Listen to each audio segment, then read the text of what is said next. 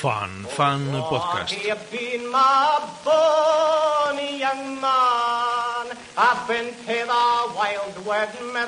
La canción de Lord Rendell de James Denham. Quería darle la sorpresa a Janet, así que no le comuniqué el día de mi regreso. Cuatro años pensé son tanto tiempo que no importarán unos días más de incertidumbre. Saber un lunes por medio de una carta que llego el miércoles le será menos emocionante que saberlo el mismo miércoles al abrir la puerta y encontrarse conmigo en el umbral. La guerra, la prisión, todo aquello había quedado atrás, tan rápidamente atrás que ya empezaba a olvidarlo. Estaba más que dispuesto a olvidarlo enseguida, a lograr que mi vida con Janet y el niño no se viera afectada por mis padecimientos, a reanudarla como si nunca me hubiera ido y jamás hubieran existido el frente, las órdenes, los combates, los piojos, las mutilaciones, el hambre, la muerte, el miedo y los tormentos del campo de concentración alemán. Ella sabía que yo estaba vivo, se le había notificado, sabía que había sido hecho prisionero y que por tanto estaba vivo, que regresaría. Debía de esperar a diario el aviso de mi llegada. Le daría una sorpresa, no un susto, y valía la pena. Llamaría a la puerta, ella abriría secándose las manos en el delantal, y allí estaría yo, vestido por fin de paisano, con no muy buen aspecto y más flaco, pero sonriente, y deseando abrazarla, besarla. La cogería en brazos, le arrancaría el delantal, ella lloraría con la cara hundida en mi hombro, yo notaría cómo sus lágrimas me humedecían la tela de la chaqueta, una humedad tan distinta de la de la celda de castigo con sus goteras, de la de la lluvia monótona cayendo sobre los cascos durante las marchas y en las trincheras. Desde que tomé la decisión de no avisarla, disfruté tanto anticipando la escena de mi llegada que cuando me encontré ante la casa me dio pena poner término a aquella dulce espera. Fue por eso por lo que me acerqué sigilosamente por la parte de atrás para tratar de escuchar algún ruido o ver algo desde fuera. Quería acostumbrarme de nuevo a los sonidos habituales, a los más familiares, a los que había echado dolorosamente de menos cuando era imposible oírlos el ruido de los cacharros en la cocina, el chirrido de la puerta del baño, los pasos de Janet. Y la voz del niño. El niño acababa de cumplir un mes cuando yo me había ido, y entonces solo tenía voz para llorar y gritar. Ahora, con cuatro años, tendría una voz verdadera, una forma de hablar propia, tal vez parecida a la de su madre, con quien habría estado tanto tiempo. Se llamaba Martin. No sabía si estaban en casa. Me llegué hasta la puerta de atrás y contuve el aliento ávido de sonidos. Fue el llanto del niño lo primero que oí y me extrañó. Era el llanto de un niño pequeño, tan pequeño como era Martín cuando yo partí para el frente. ¿Cómo era posible? Me pregunté si me habría equivocado de casa, también si Janet y el niño se podrían haber mudado sin que yo lo supiera y ahora vivía allí otra familia. El llanto del niño se oía lejano como si viniera de nuestro dormitorio. Me atreví a mirar. Allí estaba la cocina, vacía, sin personas y sin comida. Estaba anocheciendo. Era hora de que Janet se preparara algo de cena. Quizá iba a hacerlo en cuanto el niño se apaciguara, pero no pude esperar y bordeé la casa para intentar ver algo por la parte delantera.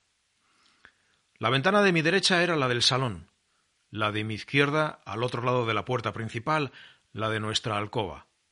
Rodeé la casa por la derecha, pegado a los muros y semiagachado para no ser visto. Luego me fui incorporando lentamente hasta que con mi ojo izquierdo vi el interior del salón. Estaba también vacío, la ventana estaba cerrada y seguía oyendo el llanto del niño, del niño que ya no podía ser Martín. Janet debía de estar en el dormitorio, calmando a aquel niño, quien quiera que fuese y si ella era ella. Iba ya a desplazarme hacia la ventana de la izquierda cuando se abrió la puerta del salón y vi aparecer a Janet. Sí, era ella. No me había equivocado de casa ni se habían mudado sin mi conocimiento. Llevaba puesto un delantal como había previsto. Llevaba siempre puesto el delantal. Decía que quitárselo era una pérdida de tiempo porque siempre, decía, había que volver a ponérselo por algo. Estaba muy guapa, no había cambiado.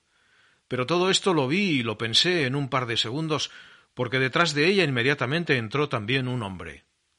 Era muy alto, y desde mi perspectiva la cabeza le quedaba cortada por la parte superior del marco de la ventana. Estaba en mangas de camisa, aunque con corbata, como si hubiera vuelto del trabajo hacía poco y sólo le hubiera dado tiempo a despojarse de la chaqueta. Parecía estar en su casa. Al entrar había caminado detrás de Janet como caminan los maridos por sus casas detrás de sus mujeres. Si yo me agachaba más no podría ver nada, así que decidí esperar a que se sentara para verle la cara. Él me dio la espalda durante unos segundos y vi muy cerca la espalda de su camisa blanca, las manos en los bolsillos. Cuando se retiró de la ventana dejó entrar en mi campo visual a Janet de nuevo. No se hablaban. Parecían enfadados con uno de esos momentáneos silencios tensos que siguen a una discusión entre marido y mujer. Entonces Janet se sentó en el sofá y cruzó las piernas. Era raro que llevara medias transparentes y zapatos de tacón alto con el delantal puesto. Se echó las manos a la cara y se puso a llorar. Él entonces se agachó a su lado, pero no para consolarla, sino que se limitó a observarla en su llanto. Y fue entonces, al agacharse, cuando le vi la cara. Su cara era mi cara. El hombre que estaba allí en mangas de camisa era exactamente igual que yo, no es que hubiera un gran parecido, es que las facciones eran idénticas, eran las mías, como si me viera en un espejo, o mejor dicho, como si me estuviera viendo en una de aquellas películas familiares que habíamos rodado al poco de nacer Martin.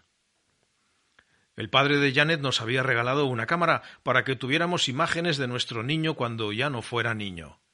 El padre de Janet tenía dinero antes de la guerra y yo confiaba en que Janet pese a las estrecheces, hubiera podido filmar algo de aquellos años de Martin que yo me había perdido. Pensé si quizá no estaba viendo eso, una película. Si quizá no había llegado justo en el momento en que Janet, nostálgica, estaba proyectando en el salón una vieja escena de antes de mi partida.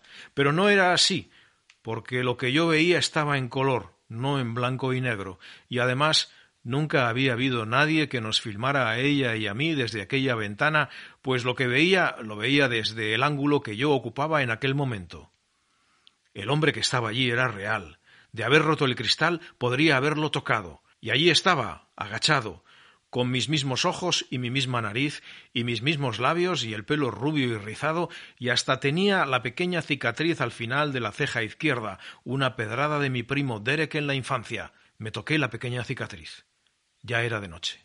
Ahora estaba hablando, pero el cristal cerrado no permitía oír las palabras y el llanto de Martin había cesado desde que habían entrado en la habitación.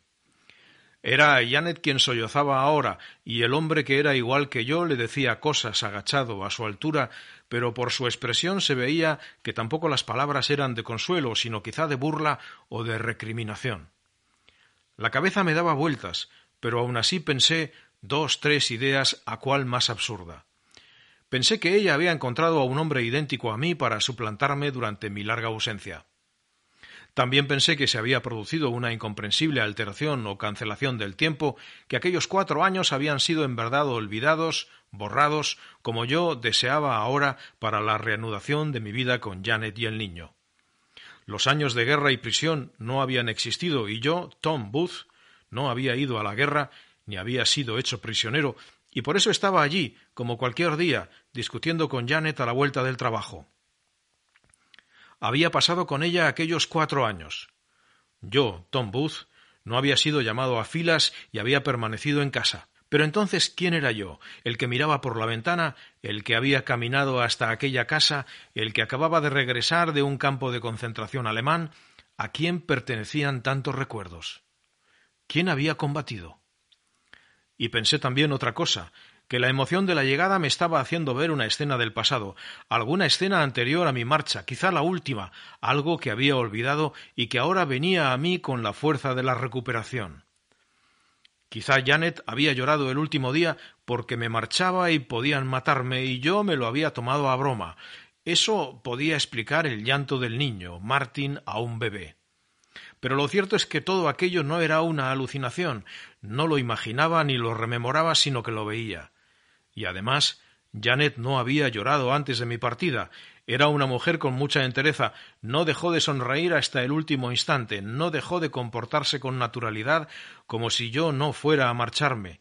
Sabía que lo contrario me lo habría hecho todo más difícil. Iba a llorar hoy, pero sobre mi hombro, al abrirme la puerta, mojándome la chaqueta. No, no estaba viendo nada del pasado, nada que hubiera olvidado, y de ello tuve absoluta certeza cuando vi que el hombre, el marido, el hombre que era yo, Tom, se ponía de pronto en pie y agarraba del cuello a Janet, a su mujer, mi mujer, sentada en el sofá. La agarró del cuello con ambas manos y supe que empezó a apretar, aunque lo que yo veía era la espalda de Tom de nuevo, mi espalda, la enorme camisa blanca que tapaba a Janet sentada en el sofá. De ella solo veía los brazos extendidos, los brazos que daban manotazos al aire y luego se ocultaban tras la camisa, quizá en un desesperado intento por abrir mis manos que no eran mías.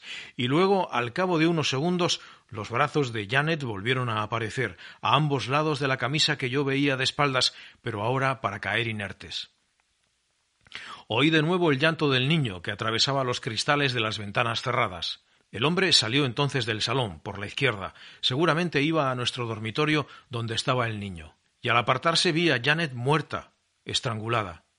Se le habían subido las faldas en el forcejeo, había perdido uno de los zapatos de tacón alto. Le vi las ligas en las que no había querido pensar durante aquellos cuatro años.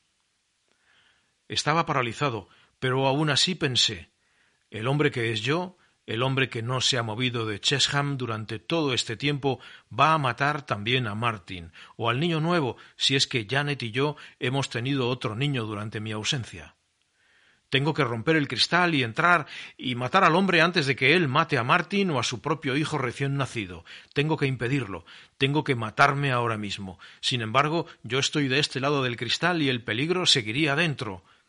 Mientras pensaba todo esto, el llanto del niño se interrumpió y se interrumpió de golpe. No hubo los lloriqueos propios de la paulatina calma, del progresivo sosiego que va llegando a los niños cuando se los coge en brazos o se los mece o se les canta. Antes de mi partida yo le cantaba a Martin la canción de Lord Rendal y a veces conseguía que se apaciguara y dejara de llorar, pero lo conseguía muy lentamente, cantándosela una y otra vez sollozaba cada vez más débilmente hasta quedarse dormido. Ahora aquel niño, en cambio, se había callado de repente, sin transición alguna. Y sin darme cuenta, en medio del silencio, empecé a cantar la canción de Lord Rendal junto a la ventana, la que solía cantarle a Martin, y comienza diciendo ¿Dónde has estado todo el día, Rendal, hijo mío? Solo que yo le decía ¿Dónde has estado todo el día, Martin, hijo mío? Y entonces al empezar a cantarla junto a la ventana, oí la voz del hombre que desde nuestra alcoba se unía a la mía para cantar el segundo verso. ¿Dónde has estado todo el día, mi precioso Tom? Pero el niño, mi niño Martin o su niño que también se llamaba Tom, ya no lloraba. Y cuando el hombre y yo acabamos de cantar la canción de Lord Rendall, no pude evitar preguntarme cuál de los dos tendría que ir a la horca. went up, and the blood hoons.